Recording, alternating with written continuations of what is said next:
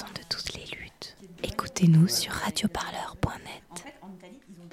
Pendant le confinement, les organisations associatives venant en aide aux plus démunis ont dû déserter les rues, pour la raison qu'il s'agissait de collectifs portés principalement par des retraités, population dite à risque face au virus du Covid.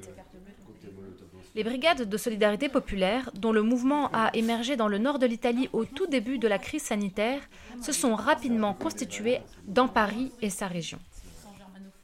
Composé d'un réseau militant issu du mouvement des Gilets jaunes, des mouvances d'écologie sociale et d'un maillage d'habitants de quartiers pratiquant la solidarité locale, les brigades se sont rapidement illustrées dans la livraison de colis alimentaires pour des foyers précaires, la distribution de repas pour les sans-abri et la confection et don de masques aux travailleurs et travailleuses qui ont continué d'œuvrer tous les jours pour assurer le roulement minimum de la société.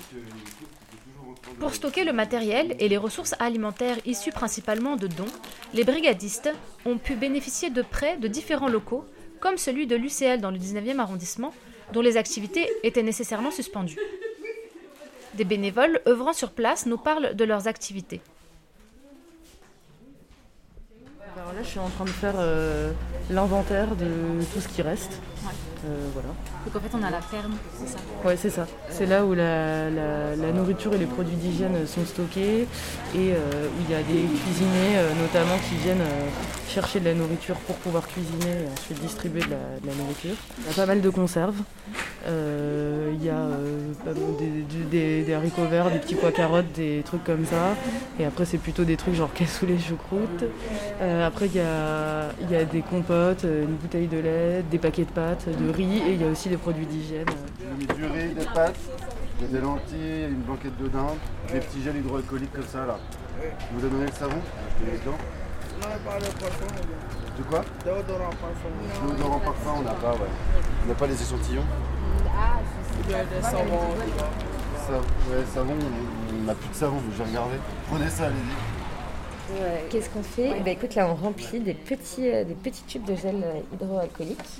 En fait, on a récupéré, donc euh, c'est quelqu'un, je crois, je crois, mais je suis pas sûre, donc euh, vérifier.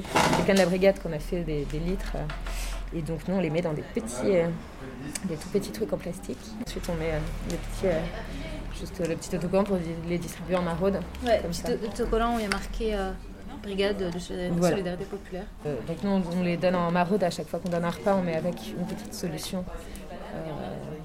Euh, donc c'est- enfin, on est que sur un truc de partage, de collecte et de partage. Donc des gens qui viennent donner, donc des vêtements, des, des, euh, des produits d'hygiène, de la nourriture, euh, tout ça. Puis sinon ensuite on les stocke, on les désinfecte. On s'assure que ce soit bien désinfecté. Donc les, les fringues on les met euh, 10 jours dans des sacs avant de pouvoir les redonner en fait pour être sûr que ce soit, ce soit safe. On en revient à ça en fait avec, euh, avec ce qui se passe. Les gens reviennent, euh, on est vraiment sur des besoins primaires quoi. On est sur, euh, les gens ne viennent pas demander euh, un jeu de tarot ou quelque chose quoi. On, en- on est sur, euh, sur du vital. Donc, euh, Évidemment, tu as envie d'aider, mais c'est même plus. Il y a des solutions collectives qui sont app- apportées, mais on est dans un niveau tel de demande que c'est même des individus qui ne sont pas forcément en disposition d'eux qui vont euh, prêter main forte. Et ça, je trouve que c'est enfin, un peu aberrant. Quoi. Des restaurants ont également mis à disposition leur cuisine pour la préparation de repas destinés aux maraudes, comme c'est le cas de la nouvelle rôtisserie située près du métro Colonel Fabien, un lieu crucial d'organisation pour les brigades du 10, 11, 12 et 19e arrondissement. Nicolas, un habitant du 11e arrondissement qui a rejoint les brigades dès leur constitution, nous confie son expérience ainsi que son analyse à propos de l'action de ce réseau militant qui souhaite créer et entretenir une relation durable avec ceux à qui il vient en aide. 20h30, c'est sûr, ça sera ouvert. Et donc vous pouvez passer, il y a du café, il y a des plats souvent à réchauffer. On est à la nouvelle rôtisserie, c'est un ancien resto associatif qui s'est transformé en cantine solidaire, épicerie solidaire là, pendant le, le confinement. Donc moi au début, avant que la, la nouvelle rôtisserie soit, soit réouverte, je m'étais mis dans les, les brigades de solidarité populaire, dans le 11e, et donc je, je m'étais mis, je m'étais un peu spécialisé dans les récup. J'habite pas loin, j'habite à Goncourt, et donc j'avais commencé à récupérer plein de, dans plein de primeurs et de boulangeries rue Saint-Maur.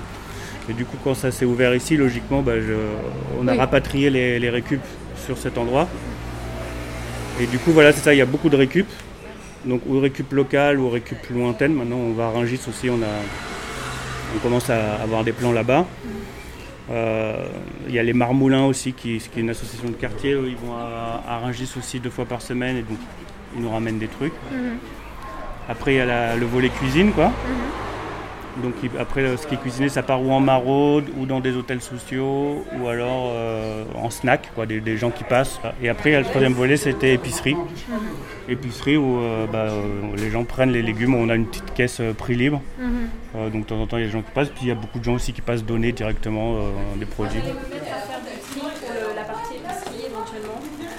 je pense qu'on peut commencer à faire ça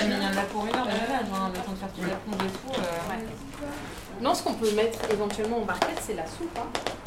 Ouais. Mais ça sera peut-être pas très chaud. Mais au moins, une fois que c'est mis en barquette, c'est mis en barquette, quoi. C'est vrai que les poivrons.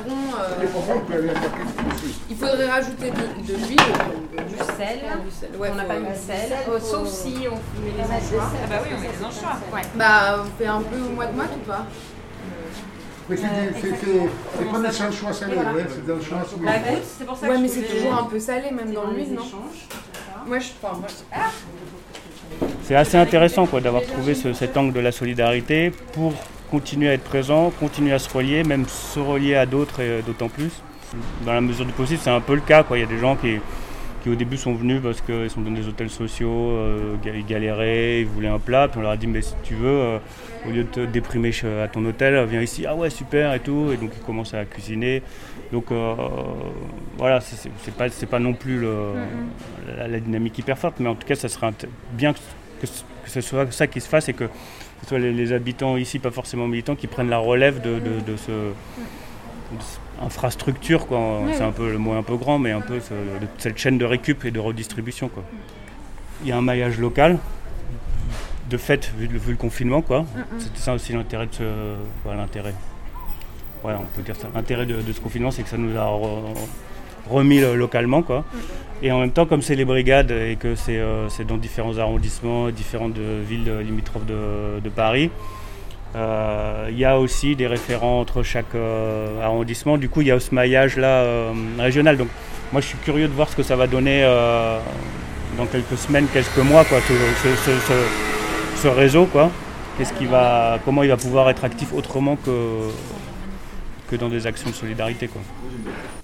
Radio Parleur, le son de toutes les luttes. Écoutez-nous sur radioparleur.net.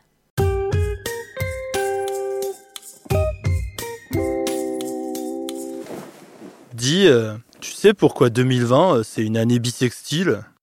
Bah ouais, c'est parce que ça fait une journée de plus pour manifester. Ah ouais Pour ne rien manquer de l'actualité des luttes sociales en France, écoutez la chaîne L'actu des luttes de Radio Parleur. Une rédaction avec des vrais gens dans la vraie vie du terrain, des vraies luttes tous les jours.